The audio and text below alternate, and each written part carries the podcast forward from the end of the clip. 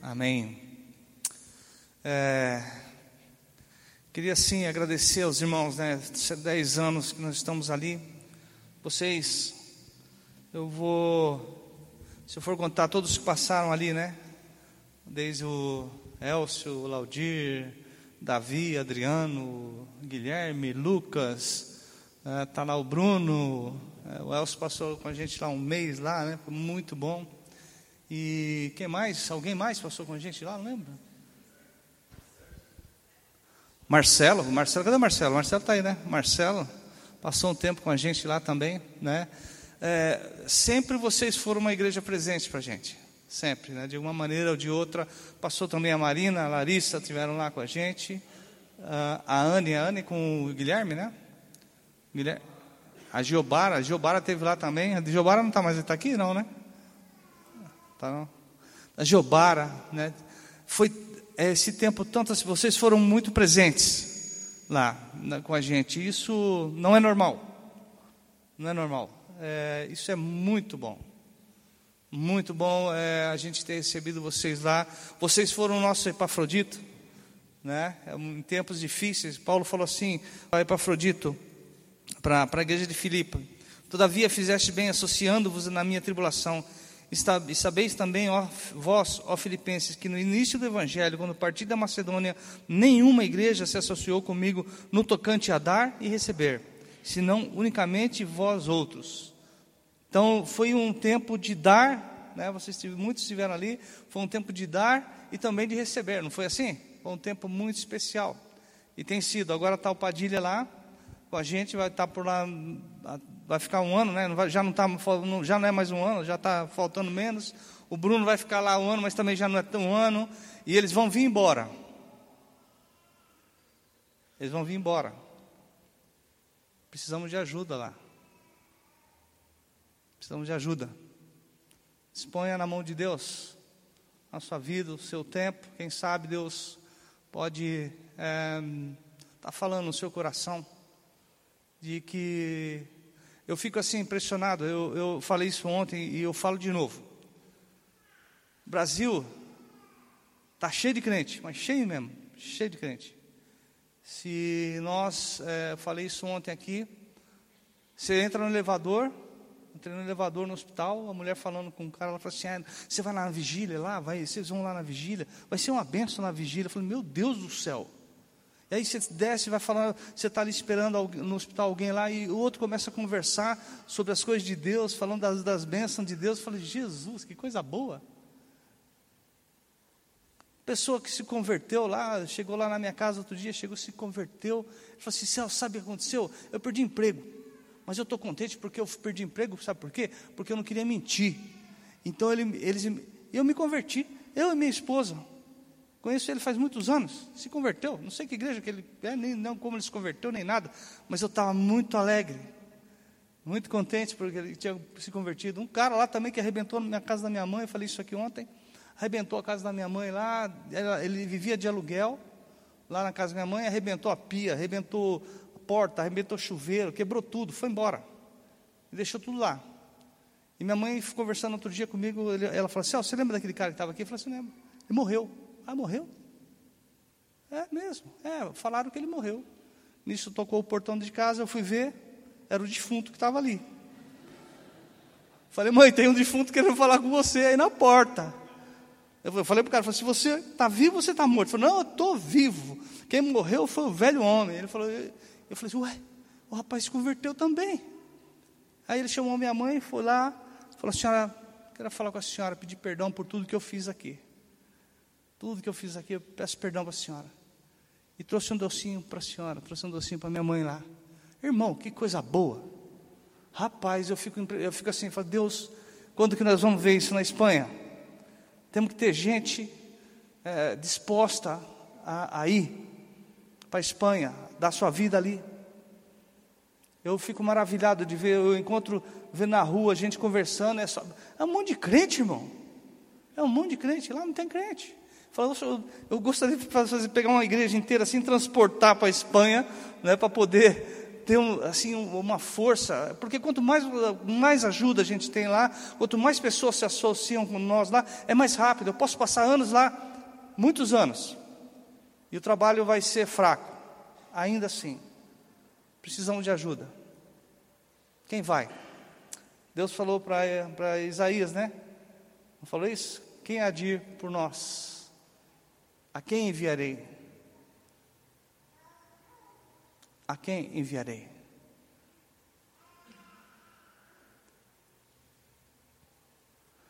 Eu creio que não é uma palavra minha, é uma palavra do Senhor. É uma palavra do Senhor. A quem vou enviar? Tem muitos lugares do mundo, né? Precisando ainda. Aqui está cheio de missionário. Eu acho que vocês, os que estão aqui são todos missionários, né? São aqui, mas são missionários. São missionários aqui. Precisamos de missionário com chamado transcultural para outras nações. Ore por isso. Amém?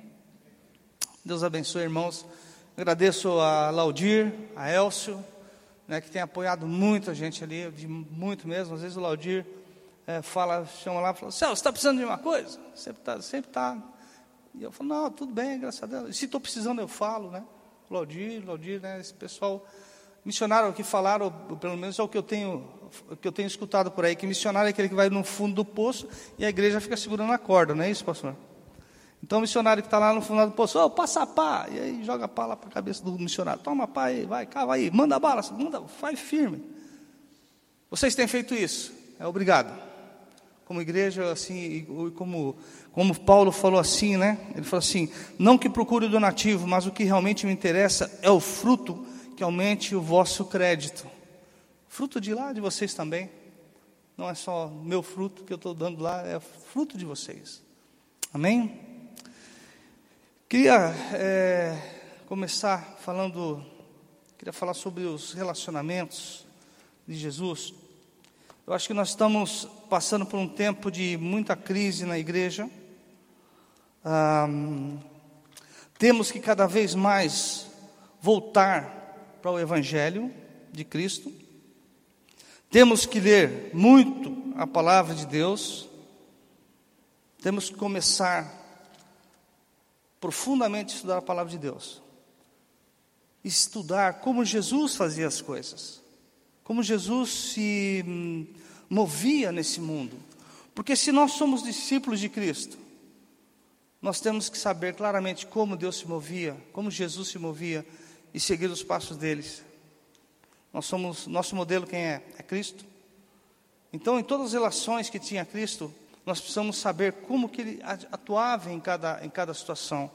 Eu tenho falado na igreja, a gente tem procurado muito, porque eu creio, irmão, que se nós não lermos a Bíblia e vermos a Bíblia, aqueles que não veem, a igreja que não entende, vai se perder daqui para frente. Ao não ter claro, não vai saber para onde caminhar, para onde ir, o que fazer, o que não fazer, como igreja. E eu tenho caminhado por aí. Eu creio que Jesus teve pelo menos quatro tipos de relacionamento. Ele se relacionou primeiro com os, primeiramente que eu lembro, ele se relacionou com os religiosos, que está lá em Mateus, capítulo 23. O relacionamento de Jesus não pode se dizer bem que era um relacionamento com os religiosos. Quando eu falo religioso, irmão, é sobre a religiosidade, mas que eu quero dizer, não tanto como por, por ser um religioso em si, mas a religiosidade que abrigava aquelas pessoas. Mateus capítulo 23, capítulo 14, oh, perdão, capítulo 23, versículo 14. A relação do, de Jesus era mais ou menos assim, com os com os fariseus, que eram os religiosos daquela época. Né? Ai de vós, esquibras de fariseu, hipócrita, porque fechais o reino dos céus. No 13, diante dos homens, pois vós não entrais nem deixais entrar os que estão entrando. Ai de vós, escribas e fariseus hipócritas, porque devorais as casas das viúvas e para que para o justificar fazem longas orações, por isso sofrereis juízo muito mais severo. Ai de vós, escribas e fariseus, hipócritas, porque rodeais o mar e a terra para fazer um prosélito, e uma vez feito, o tornais filho do, do inferno duas vezes mais que vós. Ai de vós, guias cegos, que dizeis: quem jurar pelo santuário, isso é nada, mas se alguém jurar pelo ouro do santuário, fica obrigado pelo que jurou. Insensatos e cegos. O relacionamento que Jesus teve com os fariseus e com os escribas, com os escribas era mais ou menos a esse nível. Ah, e eu, eu me pergunto, eu me perguntei e me pergunto cada dia, quem são os religiosos? Quem são as pessoas que pode ter uma inclinação maior para essa religiosidade? Eu e você. Nós podemos ter, ah, porque nós fazemos o quê? Nós estamos na igreja, nós atuamos na igreja, nós damos o nosso dízimo, nós é, cantamos, nós oramos. Então, a tendência de cair nessa religiosidade é minha e sua. Eu mais ainda, como missionário. Eu falo, Deus, cada dia eu tenho que estar quebrantado diante do, de Deus, pedindo misericórdia do Senhor, para não ser isso, e para não cair nisso, nessa religiosidade. Vocês entendem o que é uma religiosidade?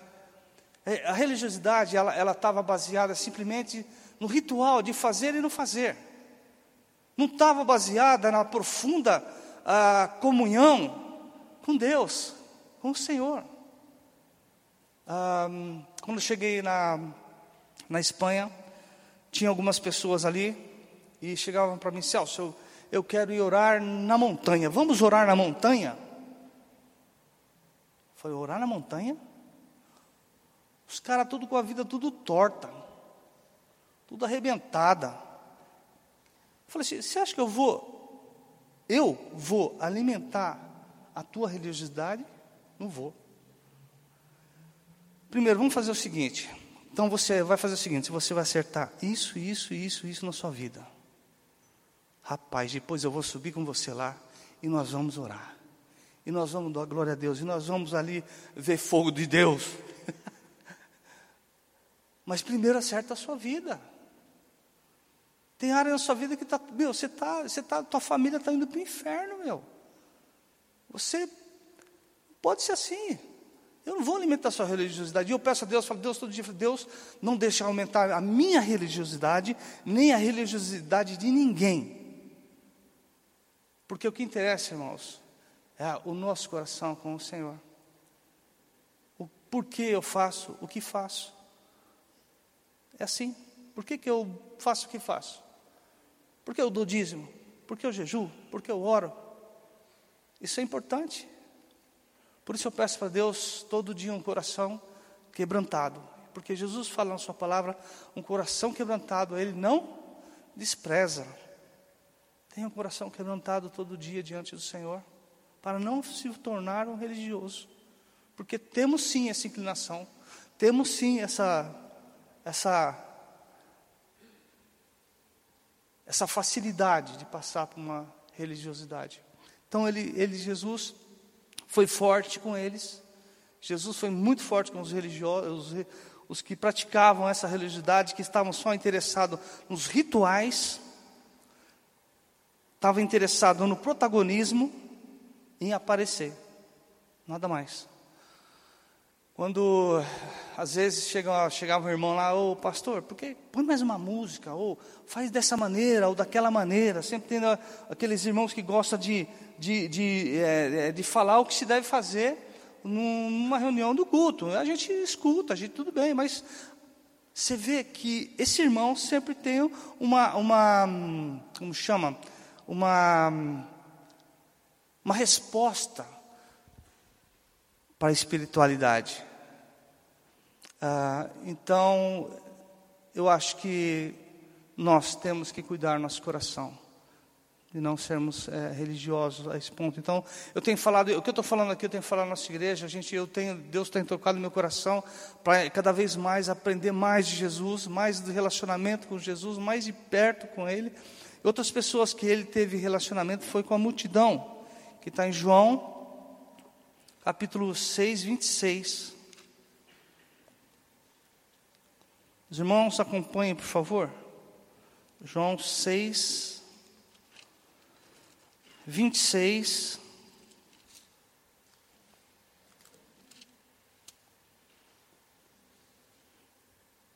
Disse assim a palavra de Deus. Oh, perdão, João, estou lendo em Atos aqui. João.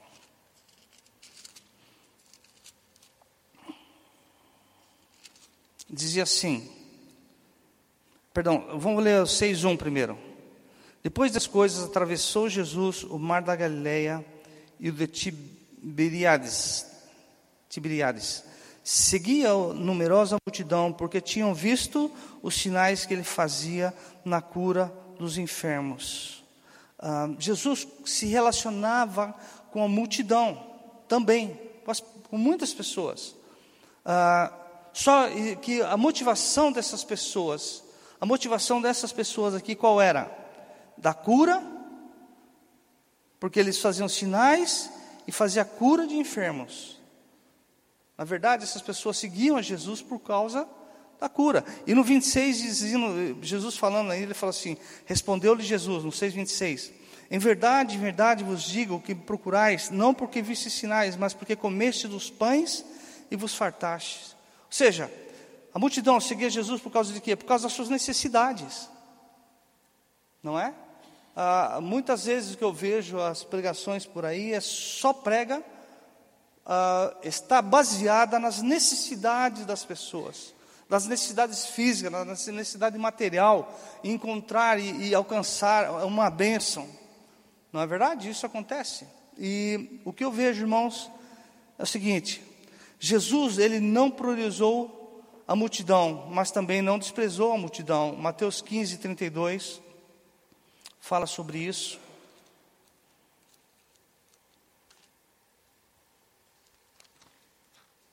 Mateus 15, versículo 32.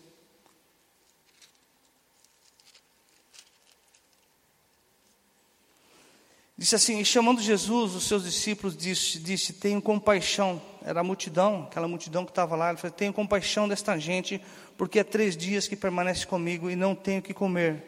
E não quero despedi-la em jejum, para que não desfaleça. Uh, e depois disso, nós vemos que uh, em outro, outro versículo, Jesus fala que tinha compaixão desse pessoal e, e pediu para os discípulos dar de comer a eles. Quando Jesus era motivado a fazer as coisas, ele fazer, o que motivava ele fazer os milagres, tudo que acontecia e todo o seu ministério era baseado em quê? Na compaixão, no amor que ele tinha. Irmão, não adianta a gente. Eu, eu vou falar o que eu sinto em relação a isso. Não adianta a gente fazer nada se não foi feito pela compaixão e por amor às pessoas. Então, tudo que nós fazemos tem que o que tem se gerado de uma compaixão. E Deus falou isso comigo.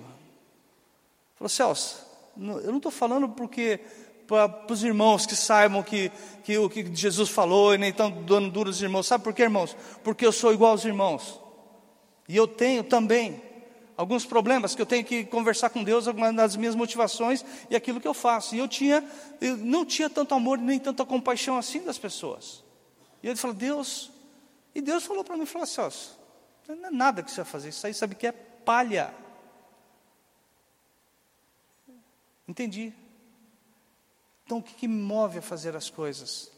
Tem que ser a compaixão. Quando Deus, ah, com esse trabalho de trabalho da do, distribuição de alimento, é, nós queríamos rapidamente tomar alguma atitude em relação a isso, e foi quando Deus falou assim: Celso, tem que partir de compaixão por eles. Não é porque você vai só suprir as necessidades deles, mas pela compaixão por essas vidas, essas vidas que estão com fome, que estão se perdendo. Você tem que ter compaixão delas. E eu tive uma reação é, bem assim, quando Jesus falou assim, quando ele falou na palavra dele também, ele falou para os discípulos: dá vós de comer a eles. Era uma multidão. Jesus, Deus, Jesus falou isso, eu tive a mesma reação dos discípulos. Como que eu vou fazer isso? Como que eu vou fazer isso? Eu lembro do como que era o nome dele, esse que morreu lá em ah, Ricardo Orison, não, não lembro o nome dele. Trabalhava em Estados Unidos com drogados, com problema, com pessoas com problema. É, David Wilkerson. David Wilkerson. E eu lembro bem a história dele. Quando eu me converti, foi o primeiro livro que eu li, foi a, o livro dele. E eu lembro que o que moveu ele a começar aquele trabalho foi a compaixão. E ele fez a mesma coisa que eu. Mas como que eu vou fazer isso? Não tenho nada para fazer isso. Eu não, não, me sinto capacitado, não tenho dinheiro, não tenho é, capacitação é, nenhuma para isso. Eu já li isso muitas vezes na Bíblia. Não é verdade? Quando nós temos compaixão e quando Deus é, põe no nosso coração o amor devido, Ele mesmo vai dar um jeito de fazer milagre e fazer muitas coisas acontecer, como aconteceu no banco de alimento. Foi tudo milagre, foi tudo assim, irmãos. O futebol, tudo isso foi tudo milagre de Deus. Não foi uma coisa que foi acontecendo normalmente, porque aliás nós tivemos muitas perseguições para que acontecer, para acontecer até chegar a 10 anos e, e, poder ter uma, uma ascendência, ou ter, ou ter uma, alguma uh, notoriedade ou popularidade na cidade, para poder ter também ter autoridade para pregar de Jesus, não foi fácil. É tempo, é muito tempo. Quem Cudo falava para mim, ele falou, Celso, você vai ficar lá e você vai entender a cosmovisão dos espanhóis quando você tiver 10 anos lá. Falei, que você está louco? Dez anos para me entender a cosmovisão daquele povo. Ele falou, dez anos para você entrar na cultura, você entender a cosmovisão dele e você pregar exatamente o, o, o, que eles necessitam e eles entendam o Evangelho, e eles entendam a sua vida, eles vejam a sua vida, vejam o Evangelho, olhem e falem, é, é isso aí. Dez anos. Falei, ah, puxa vida, dez anos. É muito, né? Mas é assim. Jesus é, teve aqui, fez discípulos, né? Ele trabalhou dois anos com ele, mas ele é Jesus. Jesus não prezou a multidão, mas também não, é, não desprezou ela. Não desprezou as pessoas. Ninguém é de desprezar. Jesus não desprezou, ele lidou com os religiosos, com a multidão.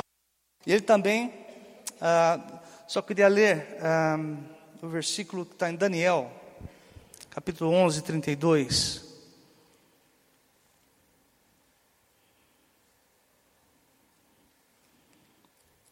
Roubaram Daniel da minha Bíblia, irmãos.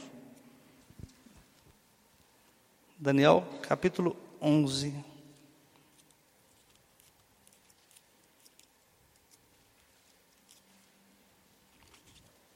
Versículo 32. Dizia assim: Aos violadores da aliança, ele com lisonjas perverterá mas o povo, escutem bem isso, mas o povo que conhece a seu Deus se tornará forte e ativo. Ah, meu desejo é que essa igreja cada vez mais se torne forte, mais forte e mais ativa. Porque aquela igreja que conhece o Senhor, ele vai se tornar forte e ativo se tornem forte e ativo cada vez mais. Diz a palavra de Deus que devemos buscar ah, o rosto e o poder de Deus todos os dias. Busque o rosto de Deus, o poder de Deus todos os dias. E terminando, terminando essa parte do, de Daniel, ah, eu vejo assim, quando Jesus falava assim, me buscais por causa da comida, ou por causa dos sinais, né? Ah, não desprezem essas pessoas. Jesus não fez isso. Jesus não fez isso, ao contrário, ele tentou ajudar ah, essa multidão. Outro tipo de relação que ele teve, de relacionamento que ele teve, foi com seguidores, que eram seguidores ocasionais, como Mateus capítulo 19.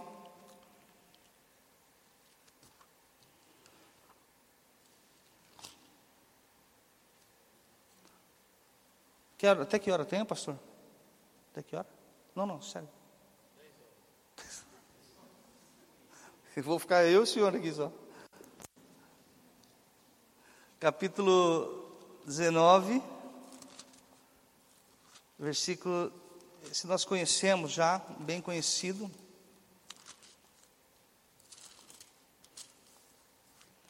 Diz assim: Eis que alguém, aproximando-se, lhe perguntou: Mestre, que farei eu de bom para alcançar a vida eterna? Respondeu-lhe Jesus: Por que me perguntas acerca do que é bom? Bom só existe um. Se queres, porém, entrar na vida, guarda os mandamentos. E ele perguntou: Quais? Respondeu Jesus: Não matarás, não adulterarás, não furtarás, não dirás falso testemunho, honra teu pai e a tua mãe, e amarás o teu próximo como a ti mesmo. Replicou-lhe Jesus, replicou-lhe o jovem: Tudo isso tenho observado, que me falta ainda? Disse-lhe Jesus: Se queres ser perfeito, vai, vende os teus bens, dá aos pobres e terás um tesouro no céu. Depois vem e segue-me. Tendo, porém, o jovem ouvido essas palavras, retirou-se triste por ser dono de muitas propriedades. Um, uma pergunta: esse jovem, ele tinha um interesse genuíno por saber uh, como ganhar vida eterna? Vocês acham que ele tinha? Eu acho que ele tinha. Ele era sincero. Ele foi lá porque ele queria saber. Ele não foi lá porque, ah, vamos perguntar. Não, ele queria saber. O que, que eu tenho que fazer, Jesus? Eu quero saber. O que eu tenho que fazer para ganhar a vida eterna? Jesus falou assim: Olha, você segue os mandamentos. E ele falou assim: Quais são os mandamentos? Ele começou a é, é, enumerar todos. Mas ele deixou de falar qual? Vocês lembram? Qual, qual que ele deixou de falar aqui? O primeiro mandamento: que é amar o Senhor sobre todas as coisas. e outra coisa que eu pergunta que eu faço: vocês acham que Jesus queria que ele vendesse todas as coisas para seguir a Jesus? Vocês acham que Jesus queria assim que ele vendesse tudo para seguir a Jesus? Sim ou não? Acho que não. Jesus sabia que ele não ia seguir mesmo. Ele, não, ele sabia que não ia seguir. Então por que, que Jesus falou isso? Porque ele sabia exatamente onde estava o coração dele, não é? Sabia exatamente que ele não ia seguir a Jesus porque o coração dele não estava em Jesus, não estava no reino de Deus. faltava uma coisa para ele. Faltava alguma coisa para ele. Irmãos, é, às vezes nós pomos, pomos nosso, coração, nosso coração que tomam o lugar de Deus. Às vezes nós é, estamos vivendo uma vida não para o Senhor Jesus, mas para nós mesmos. A seriedade disso, quando lá em Filipenses, Paulo fala, creio que é Filipenses 2, só lembrando um pouco aqui. Ele fala no capítulo 3, ele fala assim: Pois muitos andam, 3,18, ele diz assim: Pois muitos andam entre nós, dos quais, repetidas vezes, falando de pessoas dentro da igreja, é, pois, pois muitos andam entre nós, dos quais repetidas vezes eu vos dizia, e agora vos digo, até chorando, que são inimigos da cruz de Cristo. O destino deles é a perdição, o Deus dele é o ventre, e a glória deles está na sua infâmia, visto que só se preocupa preocupam com as coisas terrenas. Qual é, quais são as nossas preocupações? O que, que preocupa as nossas vidas? Quais deve ser, quais devem ser em nossa, a nossa preocupação neste mundo? Porque você sabe de uma coisa? Se nós esperamos aqui, diz a palavra de Deus, se nós esperamos aqui só nas coisas da terra, nós somos os mais miseráveis esperamos um céu. Isso quer dizer alguma coisa para nós? Tem que, tem que querer dizer. Porque um dia nós vamos nos encontrar com o Senhor. Verdade? Essa deve ser a nossa alegria. Então, ele era um seguidor ocasional. Ele tinha tudo. Ele tinha aquela, Ele tinha, ele ia, eu acho que ele ia na igreja, ele fazia tudo o que tinha que fazer, ele é, andava na liderança, ele estava lá com o pessoal, sabia quase todas as coisas, mas o coração dele não estava naquilo. É importante que saber aonde está o seu coração, é importante a gente saber, eu saber aonde está o meu coração, é importante, porque isso vai determinar o, se eu sou discípulo de Jesus ou não sou discípulo de Jesus. Porque agora nós vamos falar sobre os discípulos de Jesus. Se tipo, nós falamos sobre a multidão, falamos sobre os religiosos, sobre a multidão, sobre os seguidores ocasionais, aqueles que sabem e conhecem, inclusive a palavra de Deus, e parcialmente, é, de uma certa maneira, parcialmente é, atuam e fazem a palavra de Deus. Outro tipo de, de relacionamento foi, foram os discípulos. Lucas 9, estamos terminando, quase. Temos mais alguns versículos. Lucas 9, 57 a 62. Um, para saber se eu sou discípulo de Jesus, saber se eu estou andando no caminho certo, se esse relacionamento que tenho com Jesus, eu sou um perfeito discípulo dele. O discípulo não é perfeito, mas caminha para a perfeição. É, capítulo 9, versículo 57 a 62. Diz assim: Indo eles caminho afora, alguém lhe disse: Seguir-te-ei para onde quer que fores. Mas Jesus lhe respondeu: as, as raposas têm seus covis e as aves do céu ninhos, mas o filho do homem não tem onde reclinar a cabeça. Esse homem, ele queria seguir Jesus. É claro, ele falou assim: Eu vou seguir o Senhor. Jesus falou assim: Ó, pensa bem, as raposas têm seus covis, as aves do céu seus ninhos, mas o filho do homem não tem onde reclinar a cabeça. O que Jesus estava falando aqui? O que quer dizer o ninho e, e a cova para a raposa? O que significa? Conforto? Segurança? Não é isso? Conforto e segurança. O que Jesus está falando? Falou assim: olha, você quer me seguir, mas olha, não vai ser confortável você não vai ter segurança. Entendeu? Jesus estava falando para ele, ele queria seguir Jesus, mas Jesus falou, inclusive Jesus, ele, ele foi mais exclusivo, ele excluía, ele falava, não, olha, você quer me seguir? Escuta aqui, ó, tem isso aqui. E ele fala que continua falando, a outro disse Jesus, segue-me. Ele, porém, respondeu, permite-me primeiro sepultar meu pai. É,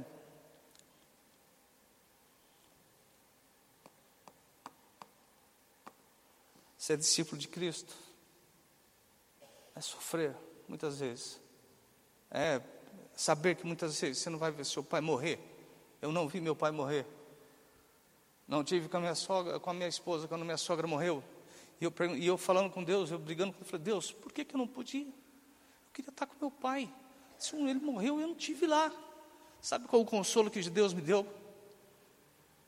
Foi esse versículo. Esse versículo aí. Deixa os mortos enterrarem seus mortos. Eu entendi, Deus falou assim: Você é meu discípulo. E isso para mim foi suficiente. Isso para mim foi o máximo. E eu falo: Deus, não importa. Eu vou. Eu vou estar onde o Senhor quer que eu esteja.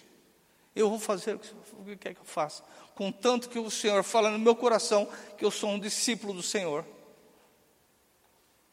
Entendem? Entendem que, que é ser discípulo de Cristo. Às vezes é deixar pai e mãe. Não é? Eu estava aqui ontem, o, os pais do Bruno. Não estão aqui hoje, não? Não, né? Eles estavam aqui ontem. Né? E é lógico, eles sentem. Meu filho deixou a gente. Mas, diz a palavra de Deus em Lucas 9: aquele que não deixar pai e mãe, Aqui a palavra aborrecer, né? 9, 23, voltando um pouquinho. Lucas 9, 23. Ah, perdão. Uh, 9, 14. 9. Uh, aqui. Dizia a todos: Se alguém quer vir após mim, se, a si mesmo se negue e tome a cruz e siga-me, pois quem quiser salvar a sua vida vai perder, e quem perder a vida por minha causa, esse a salvará. Que aproveita o homem a mundo inteiro se vier perder ou, ou causar dano a si mesmo, porque qualquer que de mim e das minhas palavras se envergonhar, dele se envergonhará o filho do homem quando vier na glória Deus Pai. No versículo, não está aqui, cadê onde está o versículo? Não estou achando aqui, mas está aqui. 10. Fala. Não lembro onde está, mas ele fala assim: aquele que deixar pai e mãe, aquele que quer ser meu discípulo, aquele que não aborrece pai e mãe, filhos e filhas, irmãos e irmãs, não podem ser meu discípulo. E aborrecer, irmãos, não é aborrecer de encher as paciências do pai e da mãe. Sabe o que é aborrecer? Você falar para a mãe, mãe, eu vou fazer a vontade de Deus e ela fica triste. Né? Ela fala assim, puxa, você vai sair, mas você vai sair com a minha neta, vai embora com a minha neta. Está aborrecendo. E aqui ainda continuando no versículo de Lucas, quando Jesus ainda está falando, no 50, no 60, ele diz assim: Mas Jesus insistiu: Deixa os mortos a sepultar os seus próprios mortos. Tu, porém, vai e prega o reino de Deus. Outro lhe disse: Seguei-te-ei, Senhor, mas deixa primeiro despedir-me de, de casa. Mas Jesus replicou: Ninguém que, tendo posto a mão no arado, olha para trás, é apto para o reino de Deus. Ah, parece palavras duras de Jesus, mas é. Jesus sempre foi exclusivo. Nós não podemos ser discípulo ah, ah, de qualquer maneira. O ser discípulo é a maneira de Jesus. Ah, quantas pessoas foram usadas na minha vida para me ajudarem a discipular e ver meus erros e falar: Celso, você precisa arrumar isso aqui na sua vida. Isso aqui não está bem. Tive que parar, ver e arrumar. Tem áreas na minha vida que Jesus teve que tratar através de outras pessoas. Temos que permitir que as pessoas ser tratado por Deus como discípulo de Cristo. Quando ele fala aqui, aquele que nesse versículo que ele fala assim, um, outro lhe disse: Chegue-te-ei, Senhor, mas deixa primeiro despedir-nos da, da casa. A despedida, pelo que eu sei lá, a despedida era de muitos dias, né, ou muito, muito tempo. Isso fala um pouco da urgência do discípulo de pregar o Evangelho. Fala da urgência de sair, de pregar o evangelho, da urgência. Irmãos, outro dia, não sei se foi onde foi, que eu escutei, ele falou assim, acho que foi, o, foi lá no enterro do, do pai do Laudir. Ou foi o Daniel que falou, não lembro. Ele falou assim, um, falou assim, ah, o tempo passa rápido. Não, o tempo passa como um raio. Não sei se foi o Daniel ou o Laudir que falou, né? Não, e passa mesmo, é como um raio. E às vezes a gente não percebe. E a vida vai passando, vai passando, vai passando. Né? É, tome a decisão de ser um discípulo de Cristo. Tome a decisão de deixar, lá mesmo aqui que nós vimos aqui no Lucas 9, esse é o último, esse é o último versículo que eu vou ler. Versículo 9: Se alguém quer vir após mim, a si mesmo se negue. O que é negar-se a si mesmo? É a arte de falar não para você mesmo. É a arte de você falar não, muitas vezes, para os seus planos, para aquilo que você quer fazer e fazer aquilo que Deus quer que você faça. Perdão. Ah, isso, isso. 14, 26 é o que estava procurando. Exatamente, irmão. É que eu não tinha colocado aqui, eu não lembrava. O 14, 26, exatamente. Vamos ler. Se alguém vem a mim, versículo 14, 26. Se alguém vem a mim e não aborrece a seu pai e mãe, e mulher, e filho, e irmãos, e irmãs, e ainda a sua própria vida, não pode ser meu discípulo. Eu estou aborrecendo minha filha. Minha filha está chorando já, eu vou embora. Ela está chorando. Minha netinha aí está dizendo, pai, você vai embora, pai. Eu falo, vou, filha. Vou ter que ir. É duro para mim? É duro. Mas eu não troco essa vida por vida nenhuma. Porque eu quero estar dentro da vontade daquilo que Deus quer para a minha vida. Porque se eu saio daí, eu sou o pior dos homens. Agora, minha mãe fala também, eu falei ontem aqui, né, eu falei quando, falando da, da Sônia, minha mãe sempre pergunta, Celso, você não vai voltar mais para cá?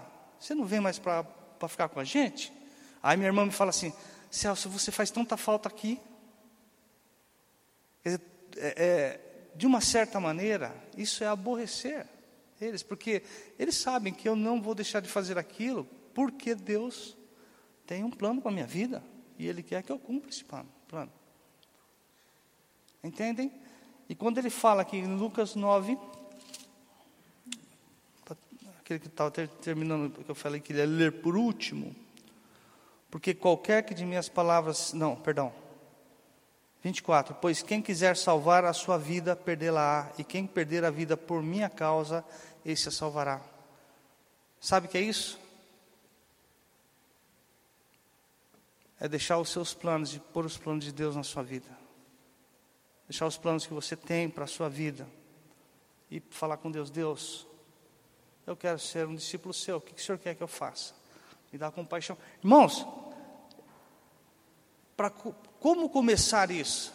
É só com quebrantamento. Quebrantamento, falou, Senhor, é verdade. É verdade. Eu preciso que o Senhor fale no meu coração. Eu preciso que o Senhor é, fale profundamente no meu coração. Se alguma coisa está errada na minha vida, eu quero arrumar. Se minhas motivações estão erradas, me dá as motivações, motivações corretas para fazer as coisas. Sejam, um, como diz lá em Daniel, um povo forte será um povo ativo. E vocês serão mais fortes e mais ativos, não só aqui, mas nas nações também. Amém? Deus abençoe os irmãos. Seja um tempo de reflexão para os irmãos e os falo com muito amor, porque Deus tem quebrantado meu coração cada dia. E eu peço para Deus, Deus, quebranta meu coração cada dia.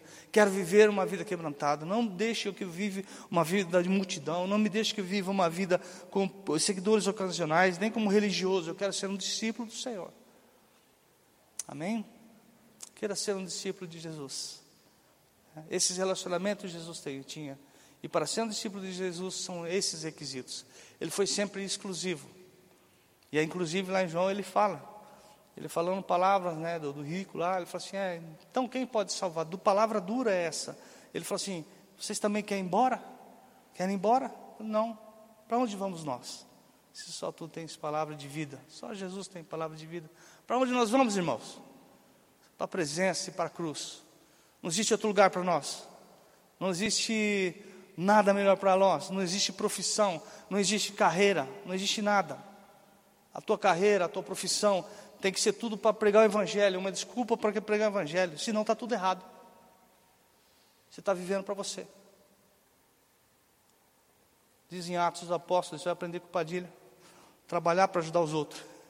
Nós temos que trabalhar para ajudar os outros. Amém? Deus abençoe, irmãos. Amém? O que foi? Por você. Ah, tá. Vamos orar. É... Com qual dessas pessoas você se identifica?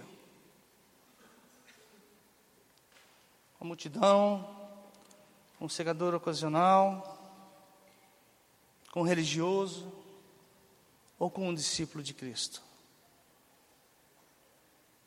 Vamos orar.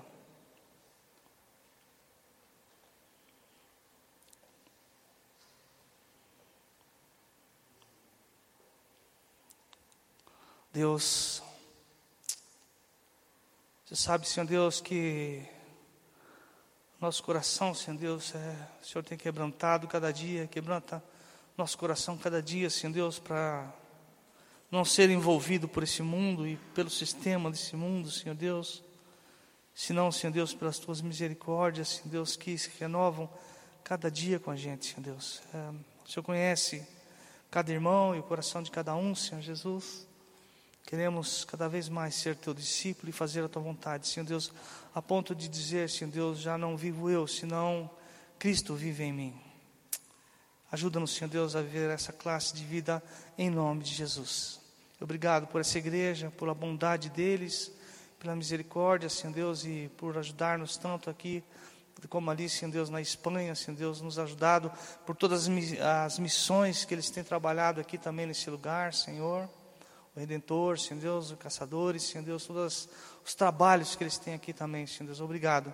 Cada vez mais eles aumentem, Senhor Deus, é uma igreja grande, que o Senhor possa aumentar cada dia mais, Senhor Deus, o desejo deles se envolver cada vez mais, Senhor Deus, com a, contigo e com o seu reino, Pai, em nome de Jesus. Amém.